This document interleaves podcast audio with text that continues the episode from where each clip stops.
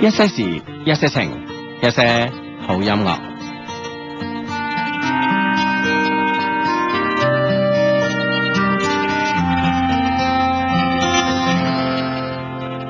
到最近至發現，這兩年已太少相見。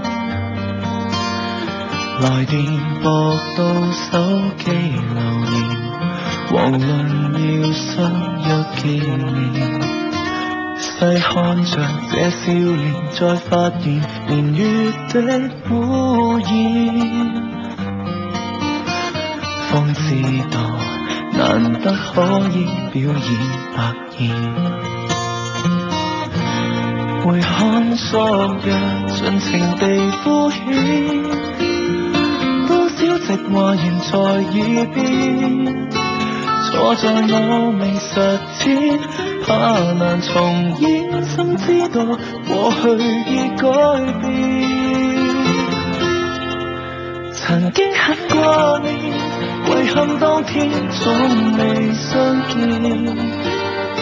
記得守過諾言，誰能料到時光中的變遷，殘酷到推翻發展，難得可見面，還幸可將心事講多遍。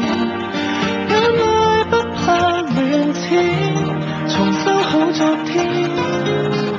臨別相擁之時，不需躲過視線。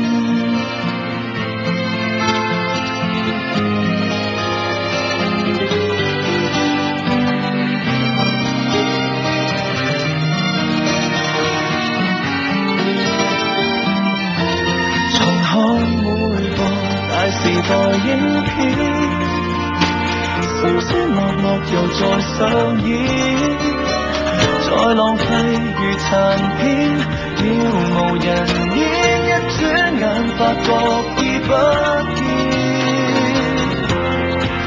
曾經很掛念，遺憾當天總未相見。記得守過諾言，誰能料到時光中的變遷？殘酷到推翻發展，難得可見面，還幸可將心事講多遍。眼淚不怕亂濺，重修好昨天。臨別相擁之時，不需躲過視線。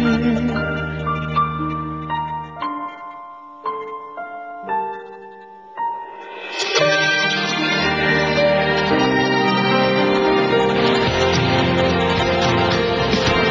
人生的試煉，埋下多少起伏之線。記得苦澀或甜，才能悟到成長中的要點。無謂再依戀昨天，時光的背面藏着天規寫下的轉變。眼淚不想亂濺，來得灑脱點。嗯明日散的心情，好比參與盛宴。期待某月某年，於這餐桌遇見。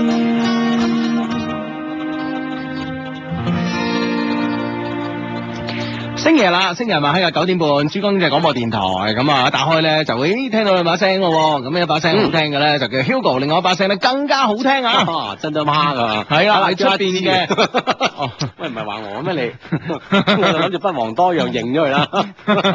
係出邊嗰個技術員姐姐咁啊， 冇錯，咁啊當然啦，又即係除咗有好靚嘅聲啦，有好正嘅主持才華嘅，當然就係你哋啦。嗯哼誒，就喺心機旁邊啦，同埋各種嘅收聽軟件旁邊嘅你哋，咁啊通過呢個新浪微博啦，喺我哋直播期間，通過我哋嘅暗號微博之後咧，加以評論就可以主持我哋呢個節目㗎啦。係啦，冇錯啦，咁啊阿芝，咁啊今今晚有冇睇網球啊？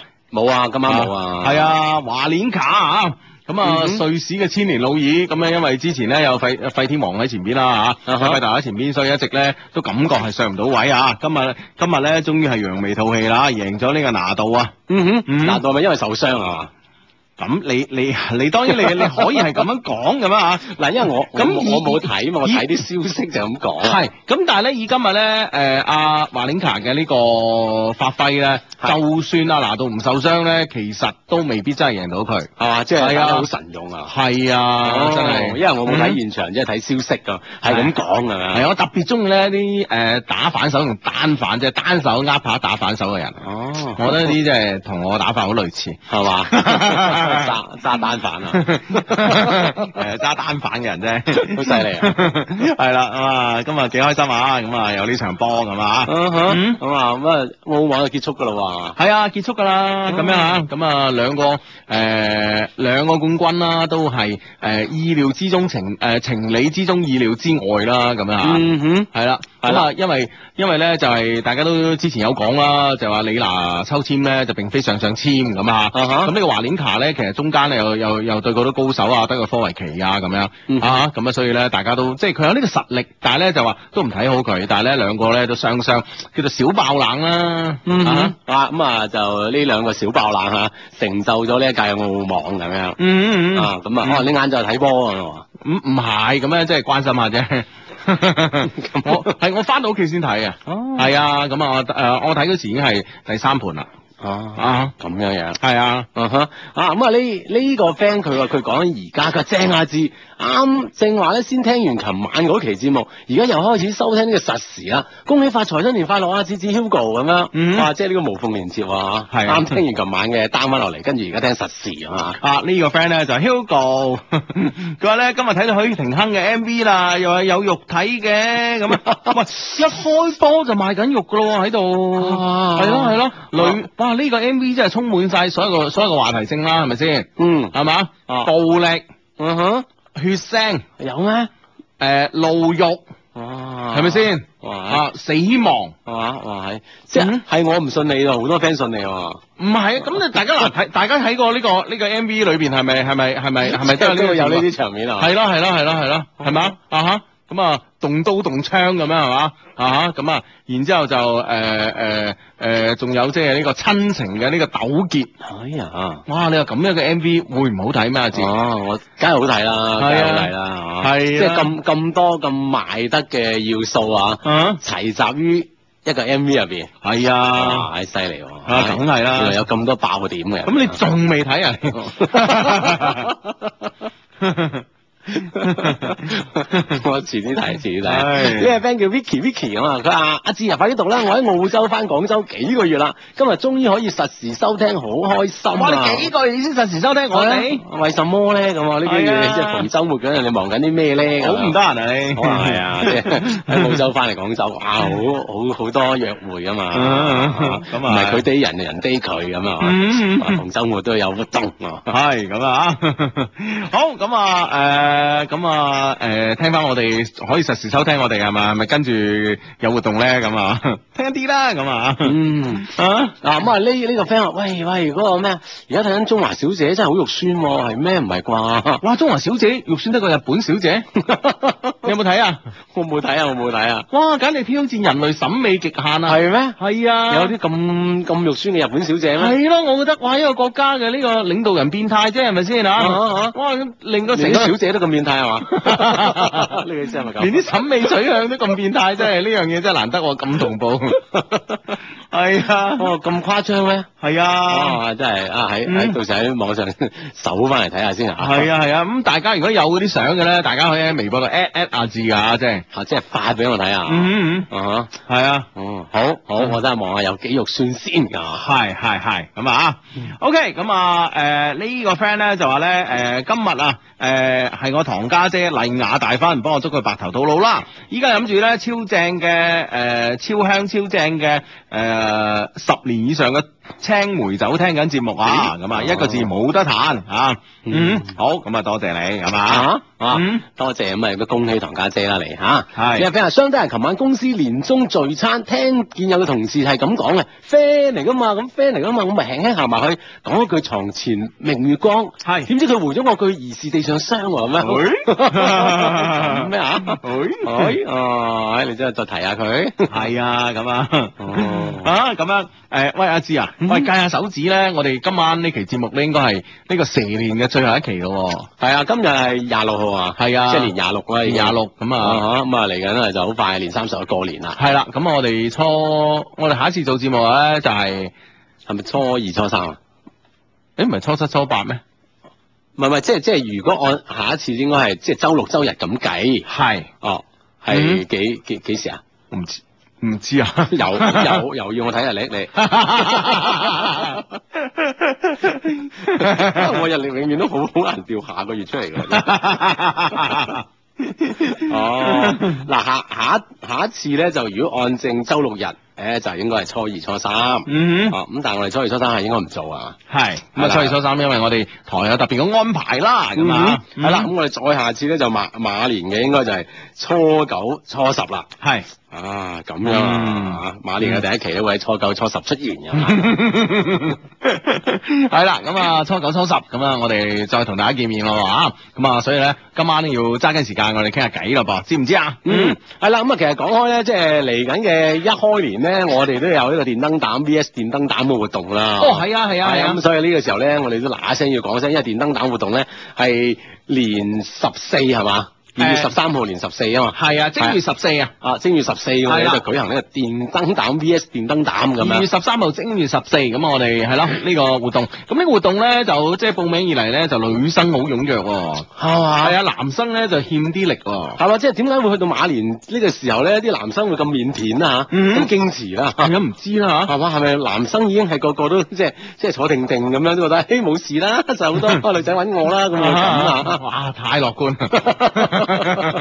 馬上有女朋友咁都係個個都係咁樣諗我啦。 喂，咁你得嗌冇用噶，馬上女朋友係咪先？係啦，咁啊，個即係具體講呢，我哋電燈膽 VS 電燈膽呢個活動咧，就希望咧係一對 即係情侶啦，可以帶你嗰個身邊單身嘅朋友咧，一直出一齊出席呢個晚宴。咁我哋控制呢個男女比例咧，希望你帶嚟嘅單身男女咧，可以擦出火花。係啦，以後下一年就唔使做電燈膽咁慘啦。咁樣冇錯啊啦，係啊，咁嘛？樣咧，大家可以上官網嚟報名，三個 W dot L O V E Q dot C N，咁啊，而家開始接受你哋嘅報名噶啦。係啦，冇錯啦。咁啊，上官方網站留意下啦啊，啲男仔加把油咯喎，知唔知啊？嚇嗯，嗯，咁啊，睇下你馬年咧有冇女朋友咧，可能呢一鋪呢個晚宴咧會有一個轉折點。係冇錯啊。好咁啊，呢個 friend 咧，哇，呢個 friend 都係誒同我咁啊，真係睇咗日本小姐啊嘛。哇，佢話日本小姐簡直慘不忍睹啊！啊，啲 A V 女優不知好過佢幾多萬億倍啊！係嘛？係啊哦，即係嗰啲冇去選啊，可能，嗯。所以冇辦 法，啊！嗰啲嗰啲喺第度選啊，係嘛？咁樣樣 啊， 啊，佢哋唔知選啲咩啦，哦，即係選選啲。啊子原味雞，係啦係哎啦，或者選誒有好多個選美 嘅，即係冇其他選美啦。係冇錯冇錯冇錯啊啊！啊！嗯咩 friend 話芝芝啊？一個男仔咧會唔會完全唔識氹女仔嘅咧？咁樣，嗯佢話我中意嗰個女仔咧，但係佢中意咗第二個喎。女仔一個晚上十一點落班咧，連微信都冇條，仲要話愛佢，口口聲聲咧話係佢女朋友。到底男仔愛唔愛呢個女仔咧？一定要讀啊！我哋三個都係 friend 嚟㗎。 我啊覺得一般一啊，般喎，即係係啊任何嘅聯絡都冇咁係啊啊，但係口頭上又話我愛佢喎，咁係啊呢件事可能表現得唔夠啊，我覺得如果俾我我就唔係我唔係太信咯。哦，唔係咁認為嚇，嗯哼，啊，可能得把口嘅啫，係啊，啊，究竟佢有咩目的咧？誒，真係唔知道啊，嚇，係啦，你作為冇錯 friend 了解下， 了解啊下，嗯哼，好咁啊！呢個 friend 咧就話電燈膽 VS 電燈膽活動，我阿哥有興趣啊，求地點咁啊！地點咧就暫時保密，因為咧我哋要保護我哋 friend friend 嘅隱私啊嘛，係咪先？係啦，咁你大家大家去玩咁樣啊，其他冇參加人去圍觀咁啊，咪幾好啦，係咪先？係啦，咁啊當然啦，活動之後咧，無論我哋嘅官方網站啦、官方微信啦、官方微博啦，都會將呢個盛況咧同大家一齊分享嘅。嗯，嗯，係啦，冇錯啦到時留意活動之後啊嚇。嗯，係啦，咁啊，好，咁啊呢個 friend 咧就話咧，誒、Hugo 芝芝放假好無聊啊，無聊到咧捐入個被竇度聽節目啊，不過咧好舒服，好正，咁啊祝大家新年快樂，馬上有對象咁啊，嗯，係啦，新年快樂，新年快樂！呢個 friend 叫九鐵釘九點幾就捐入被竇咯啊啊 啊！真係亂立立啊！喎，同同佢一樣嘅愛好啊。啊，同我我有相同咩？誒，你不嬲個愛好都係早上床前瞓覺噶啦，唔係啊，唔係唔係唔係，我眼瞓一陣就瞓覺，我愛我係咁。鐵釘的事情講，佢弱弱咁問一下，點解九點半到十一點喺珠江台，十一點之後可以馬上出現喺呢個新聞廣播咧？兩個台咪好近嘅咧咁樣。啊誒，同大家形誒形容一下啦嚇。咁咁咧咧就係我哋咧誒，我哋咧同呢個誒呃廣東電台其實珠江電視台同埋呢個誒新聞廣新聞廣播播啦，啦都係我哋廣東電台嘅系列台裏邊嘅其中兩個台咁啊。嗯嗯咁咧我哋嘅直播室咧係一牆之隔，啊係啦，我哋咧呢頭咧珠江台咧一開門咧攬，使唔使一步啊？啊啊咁上下啦，大步啲係一步啦，大步呢一步啦，嗯一米啦，誒講到咁上下最多啦。係啦，咁啊一步咧就可以攬入隔離嘅直播室 㗎啦。係嗯啊，之後所以呢個呢個移形換影咧好緊要嘅。，早早知你用到移形換影呢個形容詞，我哋講遠啲啦 講遠啲係嘛？係啊咁啊有咁遠得咁遠啊！係啦，咁啊，所以咧好近嘅，所以我哋可以瞬間咧出現喺呢個廣東電台新聞廣播。啊嗯，係啦，咁啊，好，咁啊呢個 friend 咧就話，Hugo 啊，又到 D L 高峰期啊，求支招益女啊，咁啊。咁你 D L 高峰期你咪去啊，喺㗎啦，係咪先？有人幫幫我安排晒啦，時間、地點、對象，啊係啦，嗯咩都安排晒啦。咁只要咧，你係嘛，將你自己嘅喺我哋一些事一些情節目入邊咁多主持人俾到你嗰啲功力咧，啊，係咁啲使啲，係咁啊就得㗎啦。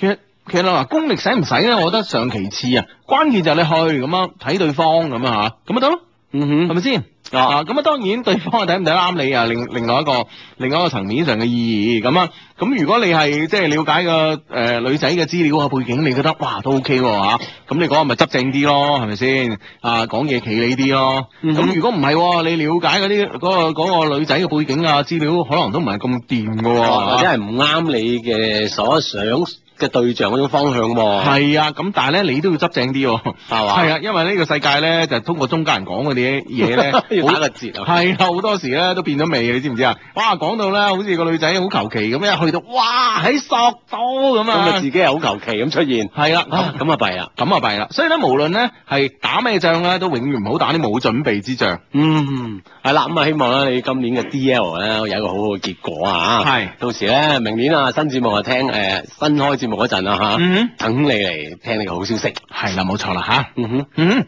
好，咁啊呢 個 friend 咧叫阿 Annie 啊，佢咧就話咧聽日公司年會啊，聽同事話上年咧其他女同事咧都着到好似去波咁啊，去舞會咁啊。啊啊！但係咧，我平時咧係走開呢個休閒風格噶嘛，而家完全唔知道聽日應該點着啊！公司嘅行業咧係做房產嘅，而我咧先啱啱入職半年左右咁啊。嗯，嗯哼，喂咁佢之前冇喺我哋嘅網站上有我哋啲壽司裝㗎嘛嚇，女仔啊，哦女仔啊，啊，哦咁啊。嗯哼，人哋都講到其他女同事都着到好似去波咁咁啊啊，唔。代表佢係男，佢係女仔噶嘛，係嘛 O、K，你可以咁樣戴個頭像係女仔喎，哦個名又叫 Annie 喎，阿志哦哥，女仔 女仔你女仔咁同我女仔拗，啊我真係唔知點同你拗喎。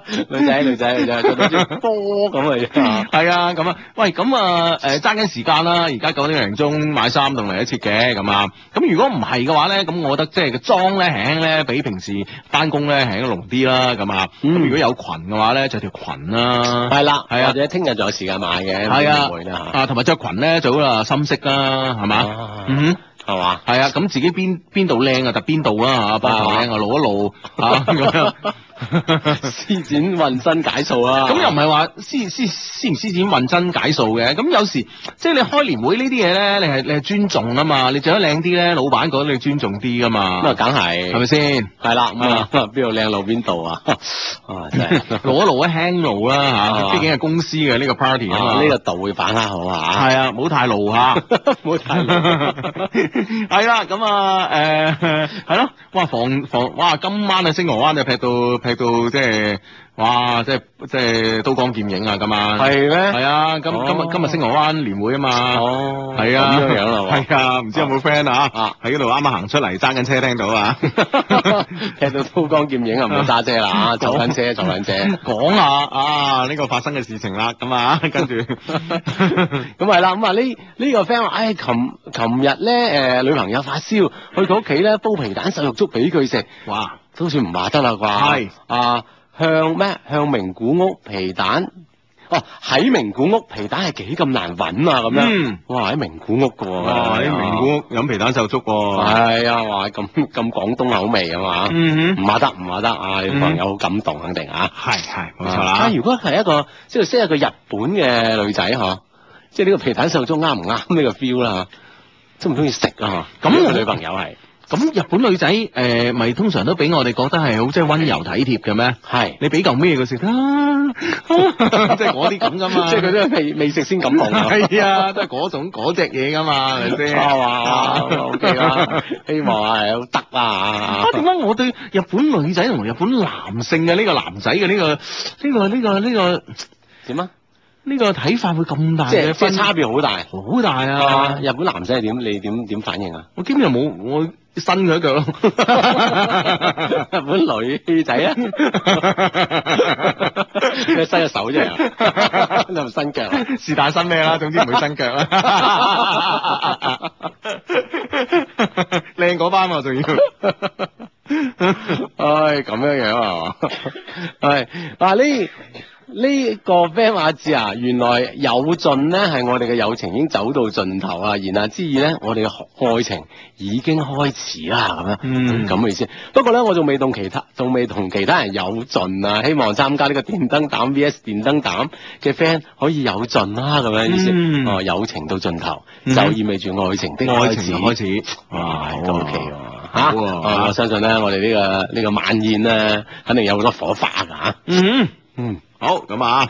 誒、呢個 friend 咧就話咧誒睇到一個微博上邊嘅年終獎奇葩喎，老闆絲毫冇開玩笑咁講，男員工一杯白酒五百蚊，一杯紅酒二百蚊，一杯啤酒一百蚊，女員工翻倍喎。嗯，嗯哼，哇！哇！呢、個 friend 話：喂，Hugo 點睇啊？咁樣嚇。即係考員工酒量喎，呢件事啊，酒量越高咧，即係呢個獎金越多㗎，係嘛？係咯係咯係咯，係哇！啊會唔會會唔會有人話死你喝就咁樣嘅咧？咁樣咁我唔我唔知個白酒係幾多啦嚇、如果真係通常我哋即係飲白酒細嗰啲杯咧，係嘛？啊，即係一一錢兩錢嗰啲，係咯係咯，啊嗰啲杯係嘛？啊，除非佢係馬化騰哎啦。係咁 good，係咁 good 啊啊！！如果唔係，佢都破產啦！呢個老係啊闆。特別啲女生喎，一係唔飲得，一係飲得嗰啲好飲得㗎嘛，媽就撞到個酒精免疫㗎，係啊 唉咁倒落去，我睇你點 辦？喂，啊唉我而家啱啱咧又諗翻個 friend 喎，即係喺名古屋咧煲皮蛋瘦粥俾女朋友飲嗰個嗬，啊即係如果係日本女仔，怕且唔知皮蛋係咩嚟㗎？可能係啊，唔知日本會唔會即係經常用到定好少，反正佢話好難揾到啦。係咯係咯係咯，咁其實可以呃佢。咁你你你呃佢係咩先得㗎？揾只雞蛋嗱，啊呢只就叫皮蛋 啦。咁啊同普通雞蛋雞蛋咩唔同啊？你食過就知。 冇食嚟食去總係覺得有啲唔同啊，係啊但又冇講唔出咁啊，錯啦， 心理作用，皮蛋瘦粥啊，正啊！ 好咁啊，呢個 friend 咧就係個老闆啊想灌醉女員工啦，咁啊，咁啊 咁樣咩咁 啊？咁啊或者開心啲咧嚇，呢個 friend 話，Hugo 見到日本女生肯定係想伸條脷啦咁樣，唔咁點解咧？唔一定。伸條脷講 嘢啊，係嘛？啊即係喐嗰條脷嚟講嘢啊，即係咪咁啊？ 啊咁樣點啊？冇啊即係 嘢嗯你你覺得你唔係伸條脷嘅？喂，阿志嗱，啊我我我本來咧諗住笑兩嘢咧，就呢呢呢件個話題就算啦呢個話題過去啦。啊咁但係既然咧你咁不識趣 咧， 我點啊？我想即係知道你有咩反應啫。阿志你啊試下伸條脷嚟講嘢啊。啊係嘛？我唔知啊伸條脷出嚟講嘢啊伸條脷唔一定要伸出嚟噶嘛， 係咪你， 先？喺個嘴入邊嗱，我伸咗啦，都叫伸噶，哦，咁樣，咁樣，啱啱啱嘅。係嘛？你都啊，你嘅邏輯真係 啊，呢個 friend 話：，哎呀，節叔話好無聊啊！街上咧好多啲火柴框美腿咁樣，即係啲好幼嘅美女嘅腿啊嘛。好，咁都唔叫好無聊啊！嗬。哦係咯。咁你想見咩？想見象腿喎。係啊，你想你想點啊？究竟係咪先？唔知你想點喎？咁嗯係咪啊你行行耐啲啦，都可能見到啲係你想見嘅，或者係啊，咁啊或者換個區嚟行 啦，換個區啊。換換個 area 行 啊。係咁啊，呢個 friend 咧叫 A.M. 誒下劃線美妝啊，妝啊化妝啊妝。佢 Hugo 快啲幫手啊，叫啲澳洲啲 friend 幫襯下啦，新店開張啊，次次都唔幫人哋讀嘅咁樣啊。好，係嘛我幫你讀，我幫你讀咧。嗯哼嗯。新店開張係啊，咁你又唔講喺邊度啊？點幫襯啊？咪就係咯，講清楚啲啊嘛！阿志唔讀啊，有佢嘅原因㗎，知唔知係啦啊？係啦，嗯哼，即係咁要落實啊嘛係嘛。係啦，冇錯啦嗯哼， 呢個 friend 叫朗晴雨天啊，佢話又到呢個春節啦，免不到免不了要去 D L，不過咧一次要使七八百蚊，壓力好大啊，壓力山大佢話，嗯哼，即係 D L 即係唔知啱唔啱啊，但係使六七百蚊喎，係咪即係 D L 啲男仔要使錢㗎嘛？道理上應該係啊，咁即係呢係咪封劍遊人嘅呢啲嘢？但係可能會唔會人哋當地嘅行情 咧？佢只係搬啊個行情係要咁一次使七八百蚊，咁如果見佢三五次咁樣，都幾係喎。嚇喂，咁你喂大佬嗱，你梗係啦，你話嗱坦白講，你一餐飯食十萬蚊咧係食到嘅，係咪先？啊哈啊喺廣州咁啊，咁你即係有冇必要話即係去到 set 到咁高嘅標準啫嘛？係咪係咪先可？能咧？嚇會唔會係要有即係幾百蚊就要俾呢個媒人啦？嚇、即係呢個利是係咪？即係可能七百蚊入邊唔會包唔包包唔包含呢樣嘢啦？然後再幾百蚊一餐飯咧咁樣，咁加埋真係七八百蚊喎，可能。喂，阿志，嗯，你嗰個年代先有媒人㗎係嘛？喂，我咩？我個年代從到邊個年代都有媒人，點解冇媒人咧？即係介紹人咁啊，即係簡稱媒人啊嘛，係咪先？介紹咧唔係當媒人使咩？D L 係咪要人介紹嘅啫？嗱嗱嗱，阿志，啊我而家個大腦高速運轉啊啊！啊！我喺度諗你選咗緊啲咩出我嚟啊諗緊我介紹過幾多個女仔俾你識，啊！我有冇收過你錢啊？喂，咁人你介紹好多女仔俾我識乜？其一啊，其二人哋當地可能個風俗係咁啊嘛，我講緊人哋當地使七八百蚊嘛，唔係講我啊嘛。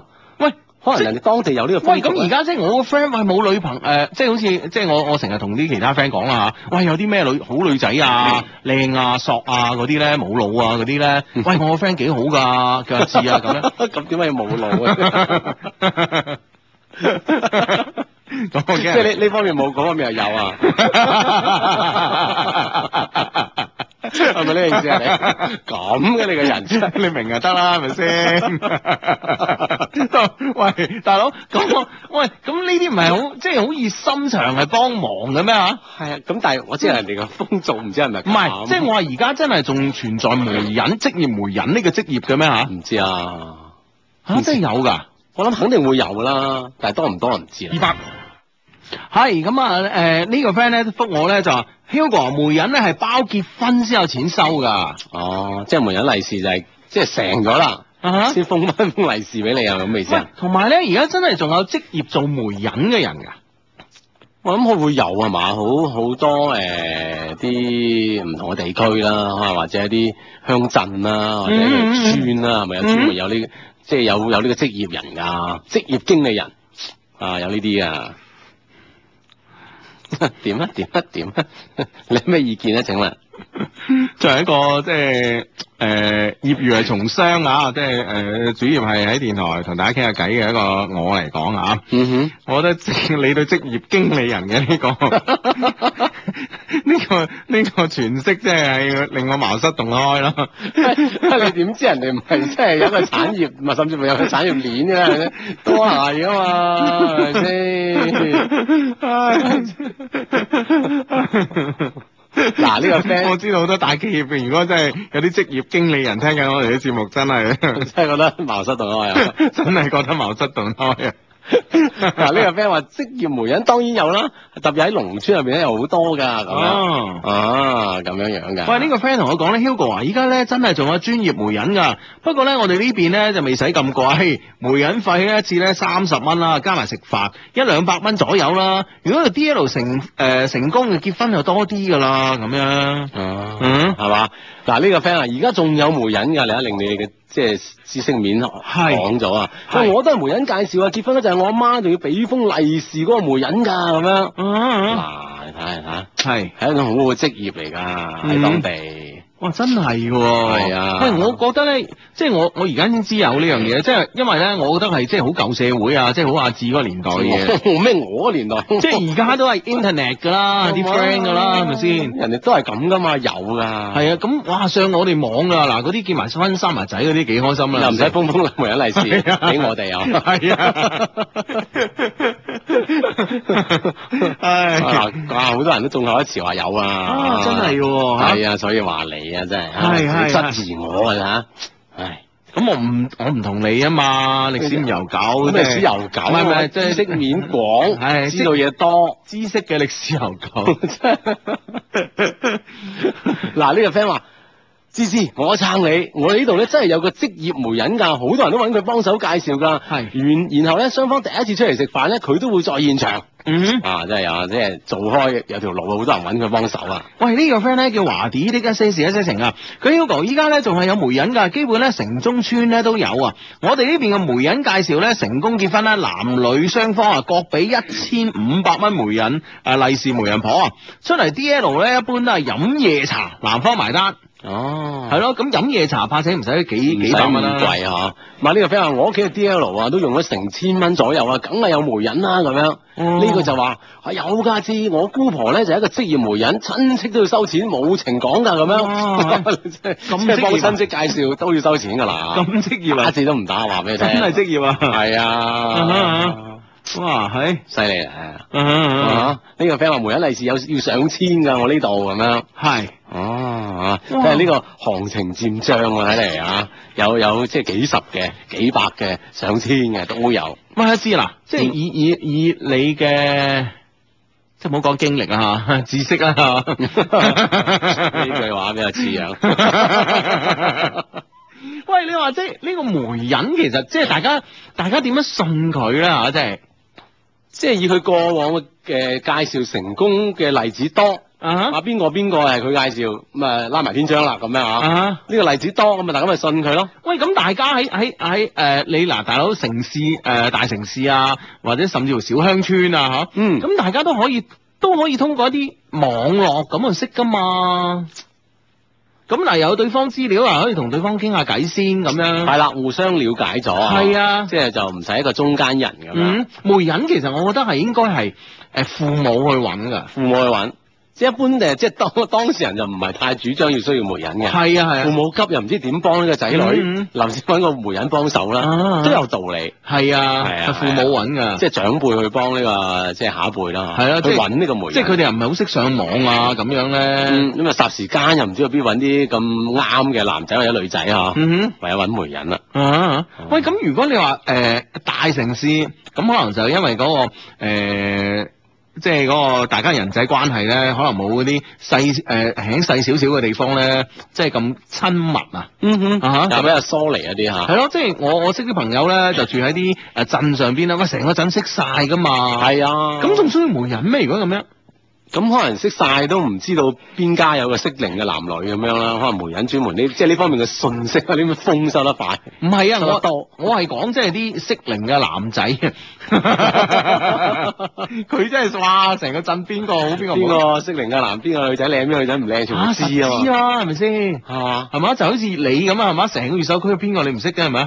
係咩？真係咁樣。但係問題會唔會係礙於另一樣嘅情景咧？就雖然我識咗啦，係係嘛？我識咗 Amy 啦，啊哈嚇啊，知道呢個全鎮最靚佢啊哈啊啦，哈又適齡啊，又同自己啱咁啊，又啊哈冇男朋友咁樣，啊但係又知佢犀利喎，係啊，誒，即係身啊家，H 又未出現喎，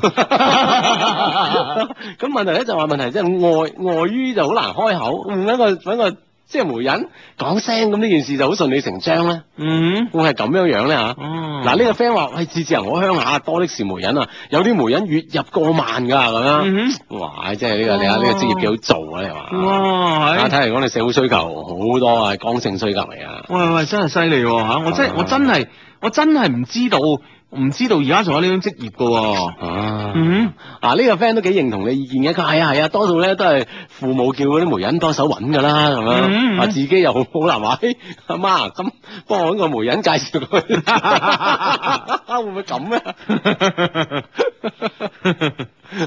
啊，哇！真係啊， 嗱，呢呢個 friend 呢個微博好有現場感啊，叫 L X 輝，佢話芝芝啊，我媽咧今日去做媒人，就唔知道有冇利是收啦，等陣等佢翻嚟我就問下佢。好，哇，你睇下真係幾有現場 感。佢話冇啊，呃你嘅，阿媽你講大話係咁。啊，我啱啱聽節目知道，收入好高嘅， 阿媽想月入過 萬啊！嗱，你好嘢睇喎阿媽而家個媽咪喺出邊做緊媒人，嗯收緊錢，你話幾緊要啊？嗯嗯嗯，啊，佢哋真係嗱，你喎。話呢個 friend 話，誒，咁今晚嘅話題係媒人咁樣 啊？媒人有咩話題咧咁？乜都可以傾下㗎，真可以係，傾啊即係我我我以為咧係即係睇啲文初片啊，即係舊社會電影啊，咁先會有㗎嘛，係嘛？係啊，我真係唔知道而家仲會有喎。啊，甚甚至乎係啲 古代係嘛？係咯歷朝歷代係啊啊係啊啊嗰啲先有啲媒人噶嘛。係咯，哦哇！真係茅塞頓開喎。 嗱，呢個 friend 話媒人婆啲口才好勁㗎，同你哋口才有得揮啊咁樣樣。咁媒人婆啲口才梗係勁過我哋啦，啊嗯佢可以撮 合一對姻誒一段姻緣㗎係嘛？ 嗯哼，係咁啊！呢個 friend 咧就係啊，我記得咧當初我阿姑媽咧都係經過媒人介紹噶。我未來姑丈咧話就話咧當時同我媒人講啊，就話咧結婚嗰陣咧俾封大利是過佢咁啊，啊到最後咧個媒人咧就一啊到黑就開始關注咧我阿姑媽咧同我阿姑丈佢哋有冇結婚啊？ 就等佢結婚啊，結婚有錢收咁樣啊。係啊，你唔好偷偷地 啊，大佬係啊，你真係你結婚你要大排筵席啊，講俾大家知啊。呢個 friend 話呢個叫朱家三小姐呢，一些事一些情，佢真係㗎。呢個時候講媒誒、呃即係媒婆咧，年尾係相親熱潮啊嘛。我哋咧就係、呃我哋呢度咧就係、結婚男女雙方都要俾紅包啊，加起身咧至少都要兩三千。哦啊，即係男方又俾，女方又俾咁樣，有有錢人啊，至少包過萬㗎咁樣，所以咧。誒啲、媒婆咧就係、將有錢人咧介紹俾啲有錢人，門當戶對咧，咁佢收嘅錢就多啲啦咁樣。哦啊係喎，其實即係嗯媒人都有啲有佢個路數係喺度啊，唔嗯係立亂做啊。係係啊介紹俾有錢人咧，收嘅錢係多。係係係，係噃、嗯哼嗯哼有道理有道理。啊啊！喂，其實咧媒人咧，喂，既然咁好做，大家點解唔去做咧嚇？啊咁係咪即係對佢即係呢個職業咧，其實都有啲職業嘅要求啊？係咪？唔係個個人都做得到噶嘛，做得到咁啊，個個去做嗱嗱啦。嗱，你你你你你你睇下誒，你你你聽下呢個嚇，嗯哼啊呢個 friend 同我哋講下，佢話咧媒人一般都係介紹成功之後咧，就有人講啦，傳下傳下就出名噶啦。媒人個明星咧，於是咧就咁出咗嚟啦，都係阿爸阿媽去揾噶。媒人咧有幾個啦，誒、呃到咧十幾誒、十幾個嘅單身男女資料，聽下男女雙方嘅條件咧，就咁約出嚟噶啦，睇得上就突突突突突噶啦，咁 樣。 得得得得得，係，喂，咁如果咧，其實我覺得咧，喂，誒、誒、做呢個職業咧，我行精片喎、點樣咧？嗱，其實你誒誒、如果你即係上當地嘅網站咧，立立立立立哦。啊，立一啲咁嘅資料啊。係啊，攞立一啲即係當地，即係我我我我哋即係冇博大啦嚇，咁啊小弟不才天河區嘅嚇，嗯咁啊開行晒所有嘅 app 啊，或者或者呢個上上上一啲嘅婚戀網站啊，嗯咁哼我手頭上一紮天河區嘅呢個未婚男女嘅資料，啊哈嗯哼。但問題呢啲資料係唔一定約得出佢嚟嘅喎，你約唔到呢個女仔喎，或者約唔到呢個男仔會唔會咧？嗱，你所以所以你你咪咁啦，你梗係你梗係你梗係同啲即係誒，跟住同旁邊啲啲 friend 嚟發散呢個消息啦，係咪先？喂，我而家即係同男仔講，即係譬如話同阿志咁啊嚇，係喂，我而家手上咧好多靚女資料喎，需唔需要啊？咁啊係嘛？咁我誒落去睇下，睇下邊個啱我嘅咁啊啊，係咯，啊咁啊同同女仔話或者係女仔家長講，哇喺我呢度咧有好多好嘅男仔嘅資料啊，嗱你睇呢個阿志啊嗱咁樣，嗯哼係。咪先？哦，咁如果萬一即係即係某一方睇啱咗另一方咁樣，咁佢要真係約到人出嚟先得噶嘛，但係人哋嗰啲媒人婆就唔同啦，真係可以約 call 到出嚟噶嘛，喂，即係有辦法嘅，有辦法嘅，係嘛？即係啊諗計 call 佢出嚟咁。計出去啊，都咁得係咪？嘅咁我咪用阿智你嘅你嘅 I D，你嘅頭 像嚟註冊 I D，係嘛？咁啊，即係同呢個女女仔 social 啊，係哦啊，這樣哇真係得子喎這哦嚇。樣子啊哈都得嘅。喂，呢個 friend 話咧，其實我都覺得你哋兩個都係做媒人㗎，Love Q 網站啊嘛，咁樣，咁我冇咁，即係即係又唔夠膽，咁啊，即係當然我哋唔確認我哋做媒人嘅身份係我哋未收過呢個利是 啊，係咪先？即係呢樣冇冇呢樣嘢證明啊嘛，係咪 先？當然喺我哋官方網站咧，亦都好多朋友喺上面咧識到佢哋嘅男女朋友啦，啊好多朋友啊結埋婚啦，生埋 B B 啦，都係好多好多好多嘅。啊啊啊係啦啊，啊啊如果真係結咗婚嗰啲嚇，嗯哼。都係嘛，男一封女一封咁啊！嚇，突然之間勃然醒悟係係啊，嘛？都即係都幾後悔莫及係咁啊嘛？佢而家補都得嘅。咁啊，於是乎就補一封仲勁啲嘅係嘛？係啊，補一封利是俾我兩個咁樣哇 啊！咁我哋正式確認我哋 即係媒人都做 啊！ 喂，呢、個 friend 話咧，媒人係專門幫嗰啲怕醜嘅人嗯咧牽線㗎。對於阿志嚟講咧，係唔使媒人㗎。咁哦啊係唔知醜 啊，係唔怕醜，啊係唔怕 唔醜。怕醜都覺得唔啱咩叫唔知醜啊？即係冇咁怕醜， 唔怕咁醜咁嘅唔意知思醜啊！真係。啊呢個 friend 話：哇，感覺聽起身咧，媒人咧就好似做獵頭一樣啊，資源咧充足就得㗎啦，嗯即係你手上有資源，係啊，咁係先可啊以做一個成功嘅媒人嗯，啊！哇，係真係啊對。對對，啊！呢樣嘢真係啊，大開眼界啊，大開眼界啊！我真係以為即係啲誒誒誒古裝或者誒、呃民初電視劇入邊先有嘅，而家冇啦，原來仲有 嘅。啊，呢個 friend 叫貓適合憂鬱㗎，我媽咪咧經常做媒人㗎，哦促成咗好幾對啊啊，不過都冇收錢嘅，唉，拔咁啊！佢個仔我咧而家就係單 身中，各種坑啊！ 唉，真係拔啊！真係拔。你話你暗示下你媽咪啊， 你媽咪 啊，幫得人多，幫下自己 人啦、好咁啊！呢、個 friend 話咧，媒人嘅佣金咧，我呢邊我我我呢邊咧係按聘金啊，百分之十啊嚟收嘅。哇！即係有哇，即係已經有咗規矩咯。係啊咯係咯，喂，即係即係即係兩親家咧，自己即係私下私下傾掂啲聘金唔得嘅係啦，佢要知媒人喺現場，啊，台底十萬啊，咁啊台面啊三千，兩 千百分之十啊，俾三百啦咁啊， 會唔會係咁？啊哦，原來都做成咁㗎。啊！佢話咧，但係咧，即係想走嘅數就啊難啦。啲媒人咧，比中情局嘅神通仲廣大啊，收入咧比一級建造師嘅收入仲高啊。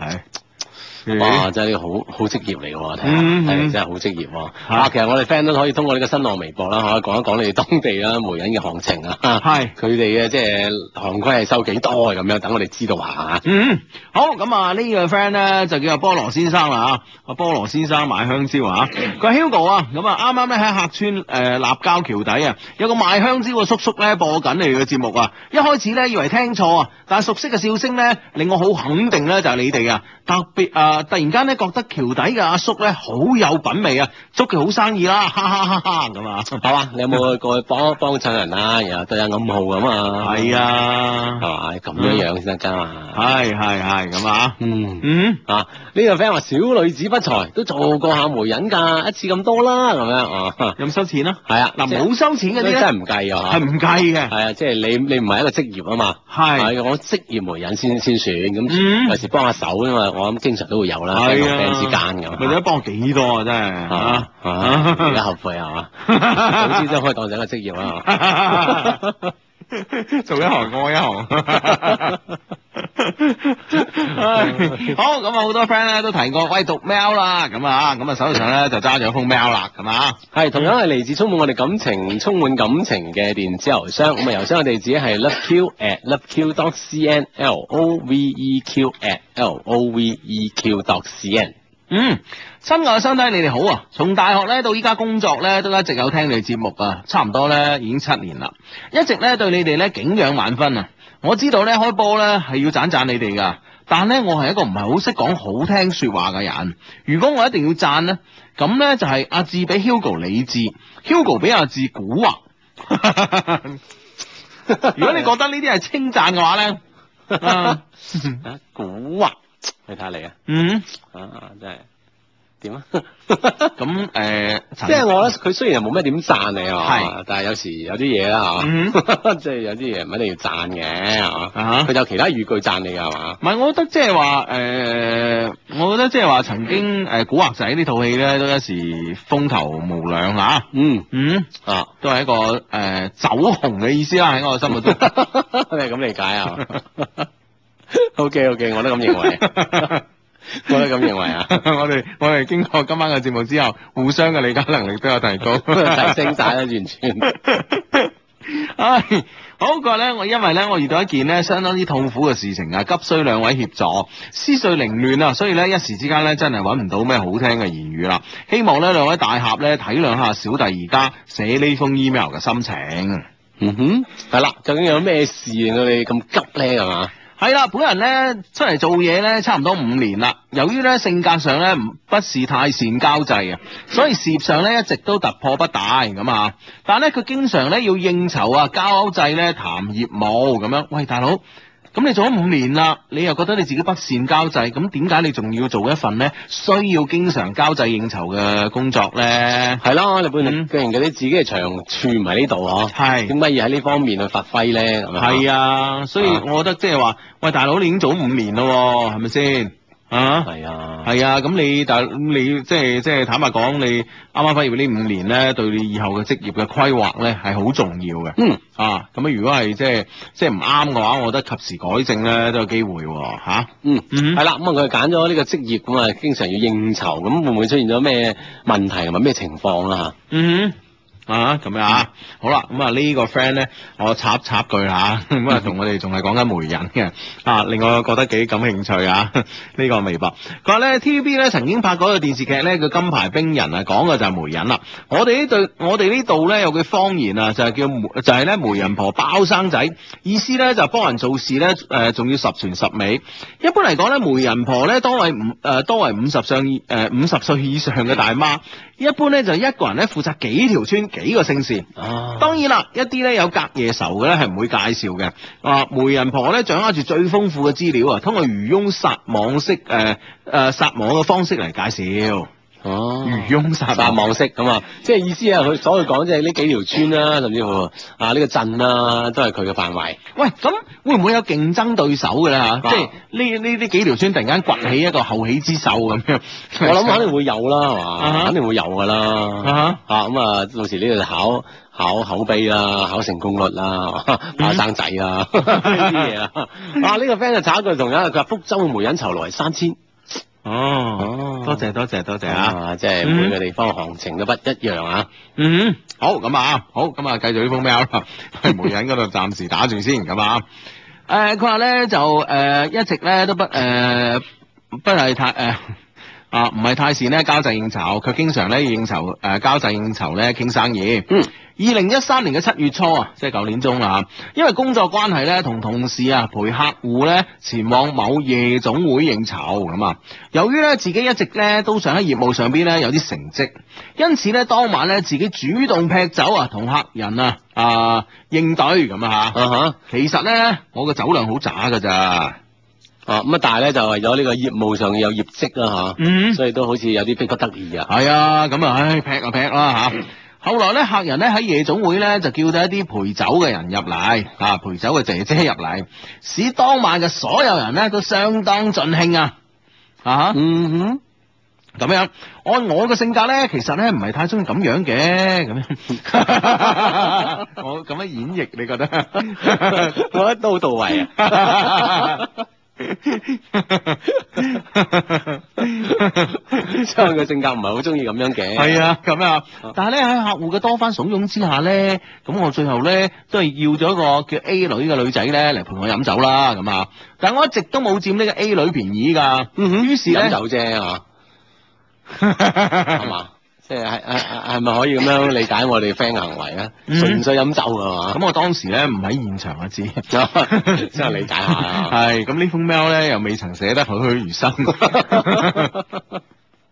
O O K 我係咁讀咧，咁聽啦，知啊，你自己中意點諗點諗啦啊嚇。 O K，係啦，我一直咧都冇佔呢個 A 女嘅便宜啊，於是咧一直咧同 A 女咧喺度即係飲下酒嘅啫嚇。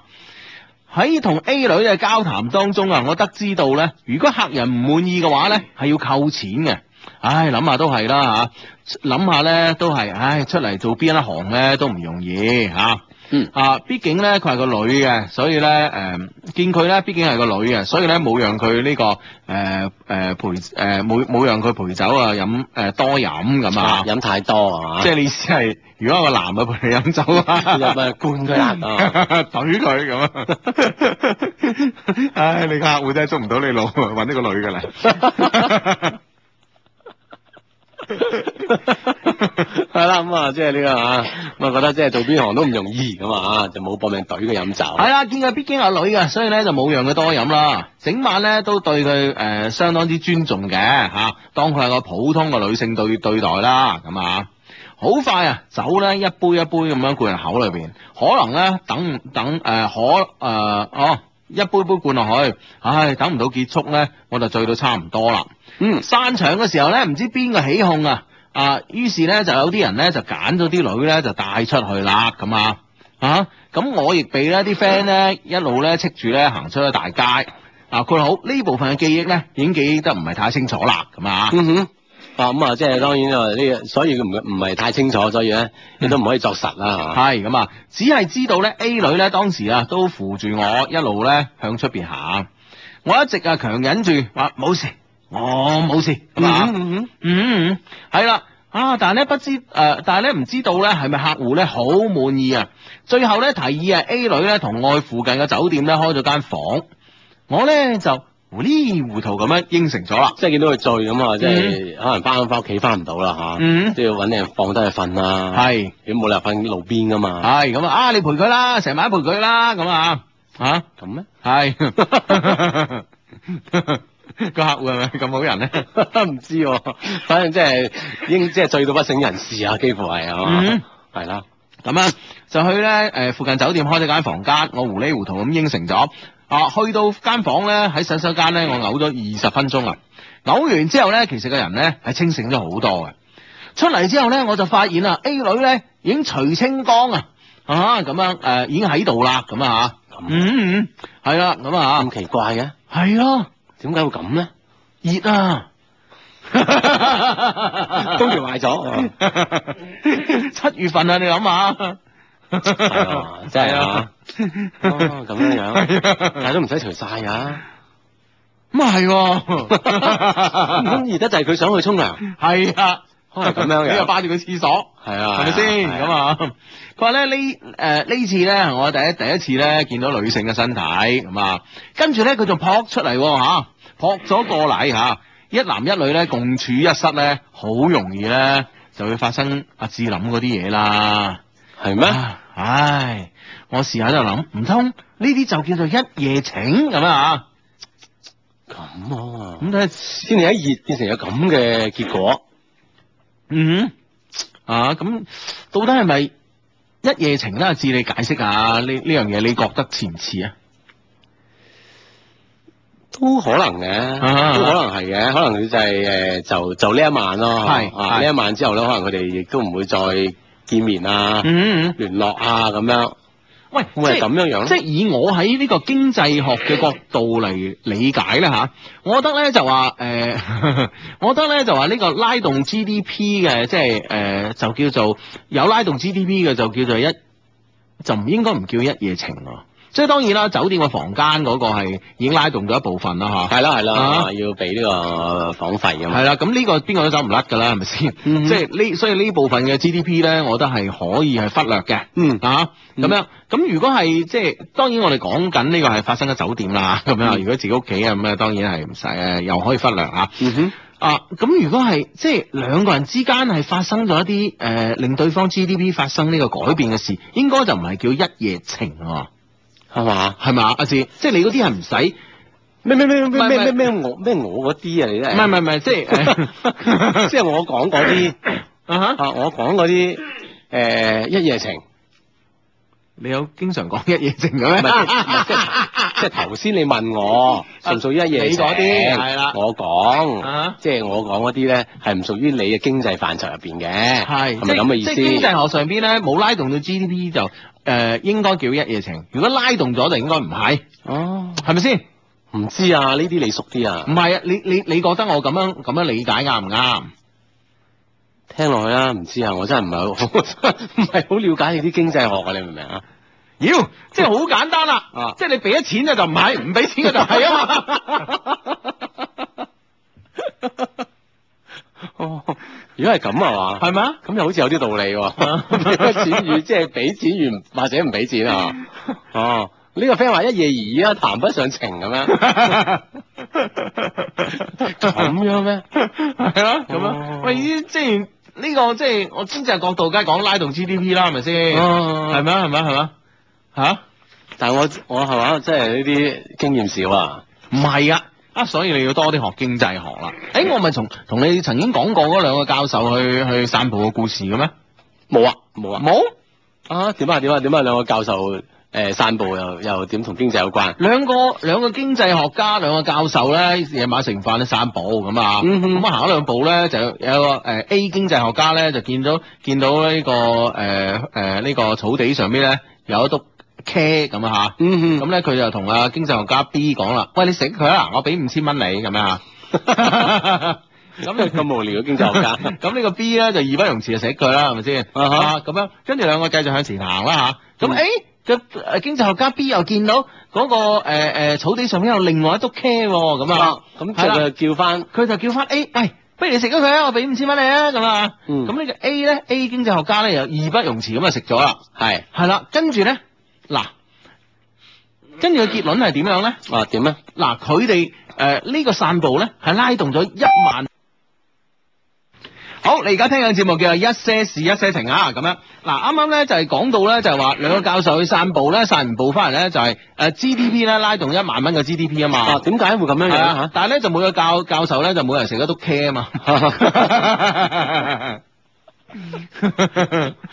即係咁樣咧，就通過呢個咁樣嘅行為，雖然咧佢哋互相係冇冇支出㗎係嘛，啊，但係就卻拉動咗呢個嗯係啊一萬蚊嘅 GDP 啊。係啦，啊，啊呢啲得唔就得係經濟學啦。係啊，呢就係經濟學家眼中嘅經濟學啦。啊，咁 啊呢個 friend 話點解你哋節目越嚟越重口味嘅咁樣？ 即係嗰個經濟學家重口味啊，唔關我哋事。嗯係咯，呢個 friend 話唔係嘛，咁老嘅呢個兩個教授嘅故事阿志啊竟然未聽過咁咁樣 樣。老嗰啲故事我係未聽過 啊嘛，係咪先？你啊，你係聽過古老嘅 故事，我係啲啊新鮮啲嘅故事啊嘛。係 啊你聽古老嘅。係啦，咁啊，翻翻翻我哋封 mail 先得嘅喎，咁咁個 friend 咁即係喺呢下清醒之下都幾幾幾躊躇下嘅喎。哇！嘈咩嘈啊？咁樣嚇，咁啊發生咗啦嚇，咁樣。嗯第二日朝頭早醒醒來啊，哇！簡直係做完噩夢一樣啊，成個人咧彈咗起身，第一時間咧就諗起，誒、琴晚咧好似冇做安全措施喎、咁啊。而呢個時候咧，A 女啊已經醒咗啦，一直咧喺旁邊玩手機。我唔知應該如何開口咧同 A 女講嘢啊。咁啊，最後咧 A 女咧同我講咗，唉，好多男人都係咁噶啦，搞三搞四咁啊。於是咧，我亦即係佢咁樣，既然開得咁嘅口啦，我亦咧慢慢咧就放開咗啲啦啊嚇。係嘛，即係放鬆翻啲啦啊，啊冇咁緊張啦，冇啱啱一起身一醒嗰下咁緊張嗯，啊，咁樣，於是咧我同佢慢慢開始傾偈啦嚇。傾偈當中咧，經人哋得知咧 A 女啊只有十七歲，哇！但係個外形上邊咧，絕對係廿二三歲啦嚇。更驚恐嘅咧，係佢誒係佢咧嚇誒以前咧係做過一啲誒誒 yellow color 嘅事業嘅咁啊。咁 你你唔覺得佢喺夜總會咁樣都係 yellow color 嘅咩？唔係以前 啊，歷今為止佢一路都 yellow color，當然你我哋個 friend 寫為呢個事業啦，yellow color 事業啦咁啊。 如果佢係一個事業嘅話，佢一直都幾有事業心嘅啊嚇。 到呢上 yellow 已經係 係得啦，唔使 color 咁人哋黃色咁啊樣嘛，等我啲傳譯噶嘛。哦，係啊係係，OK OK OK OK 啊，嗯啊我哋 friend 得啊。啊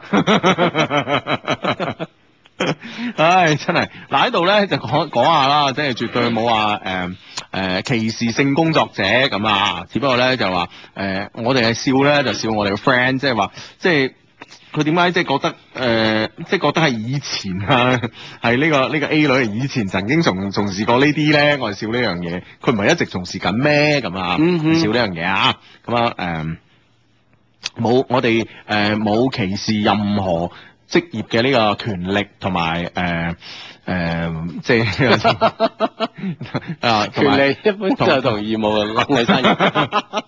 即係我覺得即係誒、呃坦白講啦，即係本人即係星斗市民一個，即係冇冇權利去去歧視任何嘅職業同埋歧視任何嘅人嘅嚇，喺度先誒呃喺度先講一講咁嚇。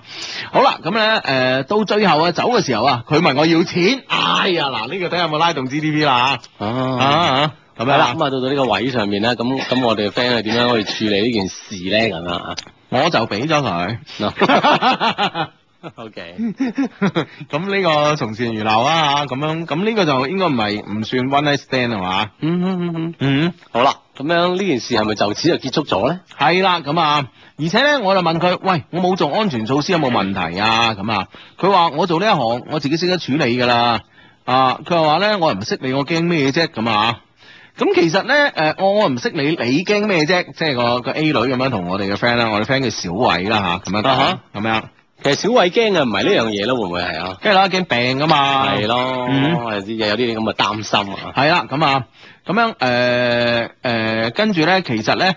誒、我俾咗錢佢嗰一刻咧，我當時嘅愧疚感啊，少咗好多啊，啊，嗯，係啦，咁啊，愧疚感少咗好多，啊，咁啊啊咁，但係當然佢係呢個個人佢個人嘅諗法啦。啊咁啊，咁啊，翻單位嘅路上咧，我一直啊都努力忘想忘記咧琴晚嘅事情，心裏邊咧一直同自己講，唉，嗰個係一場夢嚟嘅啫，咁啊。嗯，過去了啊。係啦，啊，我本來都係認為係咁嘅，但係咧，我諗唔到係咧呢、個咧先至係一場噩夢嘅開始。誒，即係會仲有繼續咩嚇？點解會咁樣 樣咧？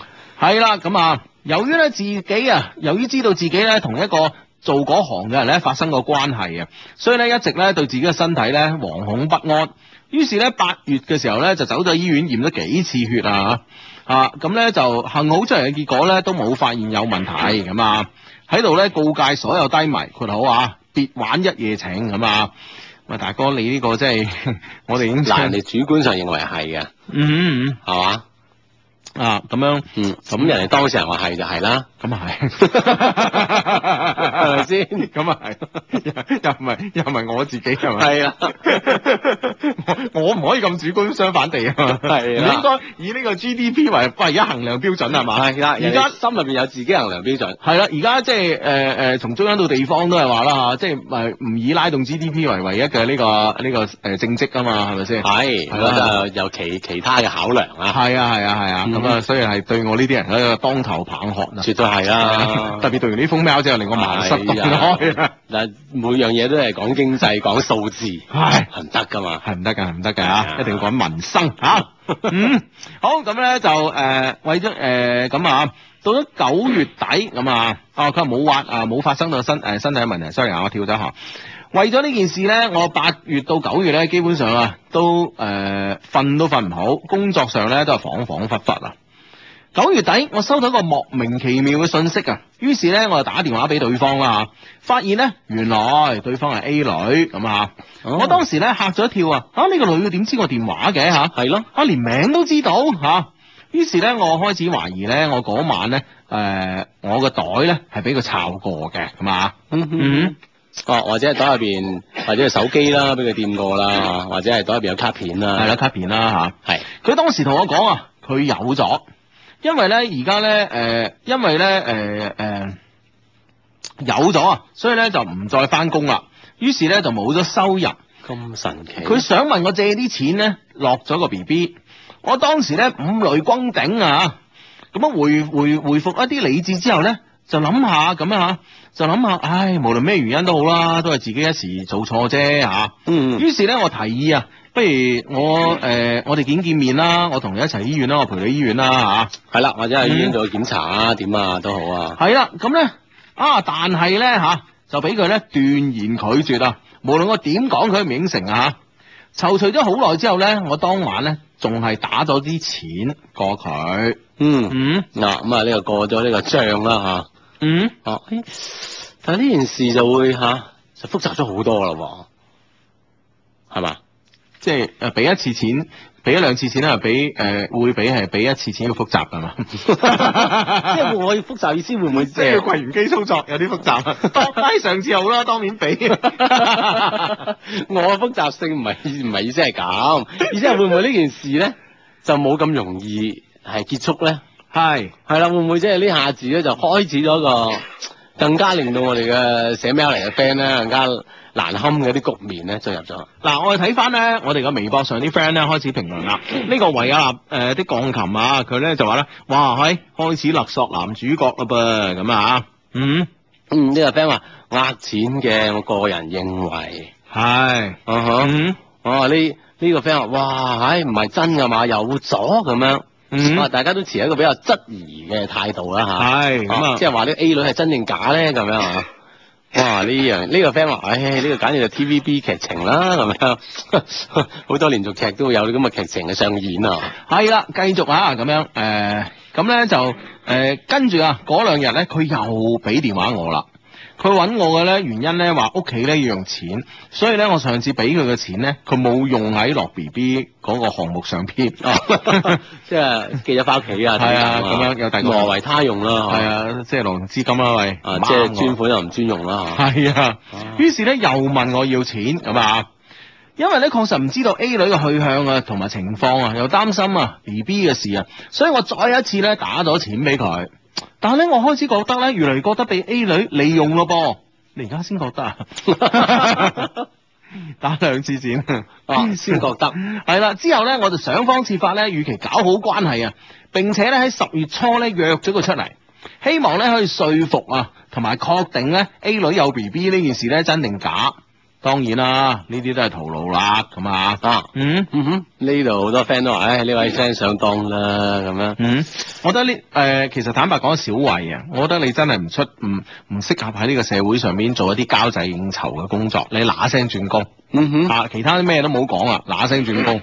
你諗下，一個咁人都呃到你，你係啊都係交正酬做生意，咪俾人呃到阿媽唔認得，底褲都當埋啦你。係啊，即係所以呢樣嘢就應該仲要係我哋嘅底裏褲，你先鬥得起錢 喎、 其其他都唔係太值錢啊。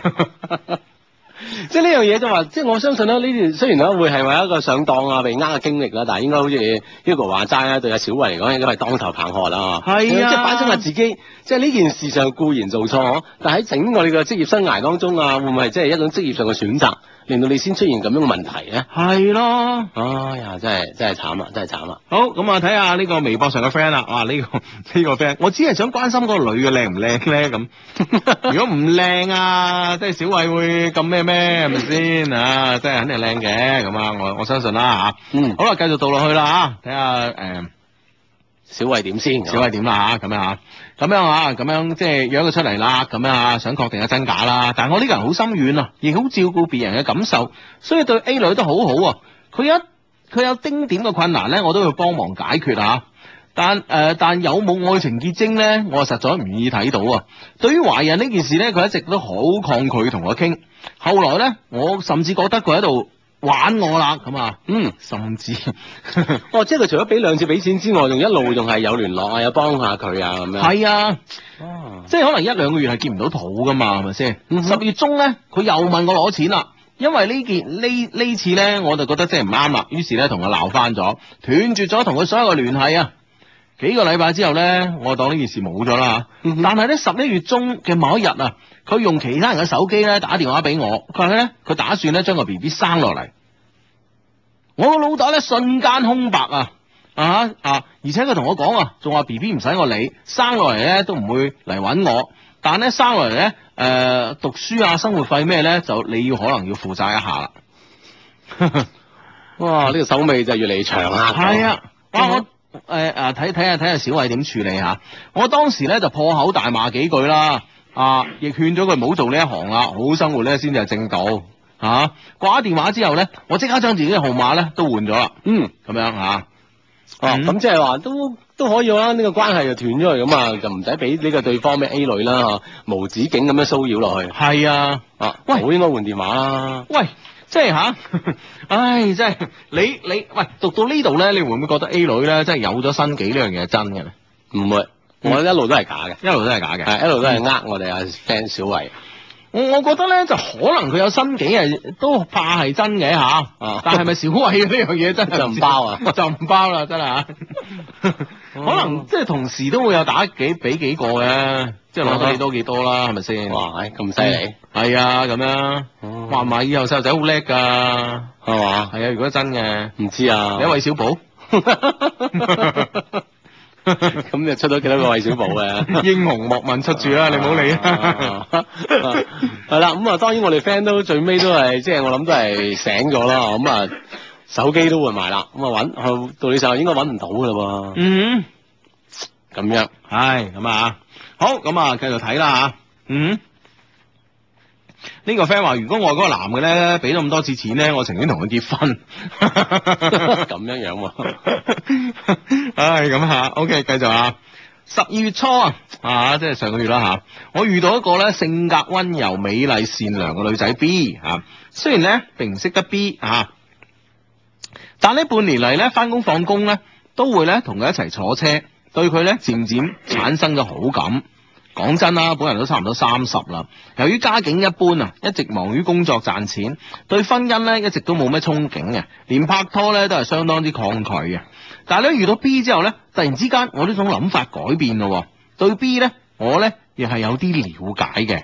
哇，犀利喎！嗯一齊坐車已經慢慢開始了解到人喎。係啦，咁啊，關鍵可能真係呢個對象一路自己留意開嘅，咁啊，所以好多嘢咧，可能刻意咁去了解啦，喂可能收到啲風係啊，咯，咁我收翻我之前嘅説話啊嗯哼，我覺得你即係做啲交際應酬嘅工作都係啱嘅。 咁樣樣，你嘅資料搜集好勁啊，真 係，即係同你一咁堂啊佢可以到幕後去資料搜集嘅，又俾可以善於交際嘅人咧，啊即係提供資料為佢哋去打。喂，咁大佬，咁你日日搭車搭同一班車，你見到個女仔啫喎，啊咁你就知佢知佢啲資料？係嘛？係啊唔知啊，唔知點嚟㗎呢啲資係料啊，所以所以我又突然之間，我覺得小偉可能係即係都適合做呢份工啊。 睇落去先知啊，十二月底啊，正當我膽大心細、面皮厚啊，準備搭散嘅前一日，我又諗起 A 女嘅事啦。我覺得應該盡快處理好 A 女嘅事情之後呢，先至追求呢個 B。我唔希望呢，一旦呢有個萬一會對誒、呃、會對唔住 B 啦，或者呢以後自己嘅妻子同家人。於是呢，我又主動聯絡翻 A 咯喎，問佢嘅近況咯喎。佢啱唔啱做呢 行啊？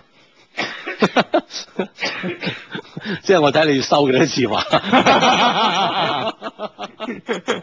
講真係收，講真係收啊！ 咁係嘛？工作都幾細緻嘅，特別善後工作啊， 係啦，咁啊，咁咧就我就問佢 A 女嘅近況啦。A 女咧發咗張 B 超嘅圖片過嚟，同我講咧 B B 差唔多五個月大啦。佢話佢要生落嚟，我即刻磨破嘴皮地啊約 A 女出嚟啦吓，佢同另外一個 friend 咧一齊出嚟。我講咗好多好多，甚至用哀求嘅語氣咧，希望佢落咗個 B B。喂，大佬五個月好似係唔落得㗎啦。係咯。喂，咁呢樣嘢真咯喎，因為佢見得出嚟，應該見翻個圖噶咯喎，見到個圖噶咯喎，約出嚟見面。所以我啱啱咪正話咯，我正話咁講咯，即係話可能即係我都覺得 A 女咧有咗呢樣嘢係真，但係咪啊？係咪小慧慧嘅就唔一唔知啦，啊即係難講啦，係啊，嗯。嗯哼，咁樣啊，我希望佢攞個 B B，佢話咧身體唔得啊，誒誒落 B B 好傷身嘅。佢個朋友都勸佢咧落咗佢，最後咧我同佢朋友單獨傾咗下，求佢啊朋友幫手勸啊 A 女啦嚇。佢朋友咧同我講 A 女咧一直都覺得好對我唔住咁啊，搞成咁樣，最後咧我出咗個方案。啊，生落嚟咧我唔理，咁啊落嘅話咧我出錢兼陪同，咁啊。其實我離開嘅時候，即係我報誒、呃、講完呢個方案就走啦嚇。嗯哼其實我離開嘅時候咧，對此咧個心裏邊都惴惴不安嘅，咁啊，啊哈！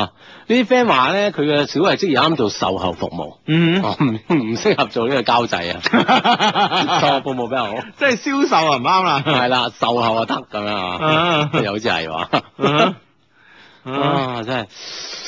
咁即係佢，我諗即係其實誒、小慧講呢個方案其實都係迫於無奈嘅啦，嚇、即係就最尾冇啦，唔理你咁多啦，啊，一係我唔理，一係咧落去嘅落咗去嘅話咧，我會陪你，我係出埋錢咁樣。嗯係啦，呢個出於無奈嘅咁樣嘅方案啊啦係咁，但係問題咧就話五個月咧係即係以我嘅掌握嘅知識嚟講係唔係好適合做呢樣嘢嘅咯。嗯哼，係咯係咯係咯，即係都咁多個月啦嚇。係啦，咁啊，我我覺得呢個萬一生落嚟點算呢？我一生亦到此結束咯喎。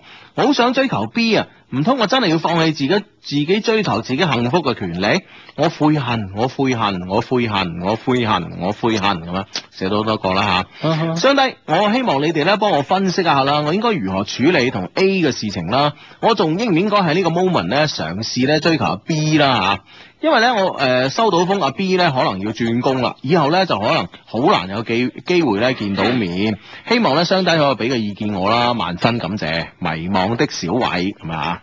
嗯，小慧真係好迷茫咯，可能佢對呢件事咧太耿耿耿於懷啊嘛，啊咁啊，我哋見到呢個白切雞飯講咧喺微博上，佢五個月咧係可以做引產嘅，嗯啊唔知係咪啦嚇，唔知你係咪一個好專業嘅醫生啦，係。啊啊，呢、個 friend 都係咁講啊，呢、個 friend 話四個月之後咧係需要做引產先得啦，係嘛、啊嗯啊好多 friend 都咁講啦啊，不過要住院比較危比較即係危險咁樣，嗯哼，咁呢個 friend 話：，唉，明知 A 女係做邊行噶啦，小慧都信呢個 B B 係自己嘅魂啊，咁樣啊。嗯，喂，其實咧呢樣嘢，我相信俾好多 friend 嚟講嘅嘅諗法都係一致嘅喎。係其實應該係根本唔使理會呢個 A 女嘅呢啲咁樣嘅要求嘅喎。嗯唔係咁樣樣嘅答答案係比較統一咧嚇。啊，呢個 friend 話：，呢個 friend 衰到，佢話呢呢個呢封 email 係一封關於職業規劃嘅 mail。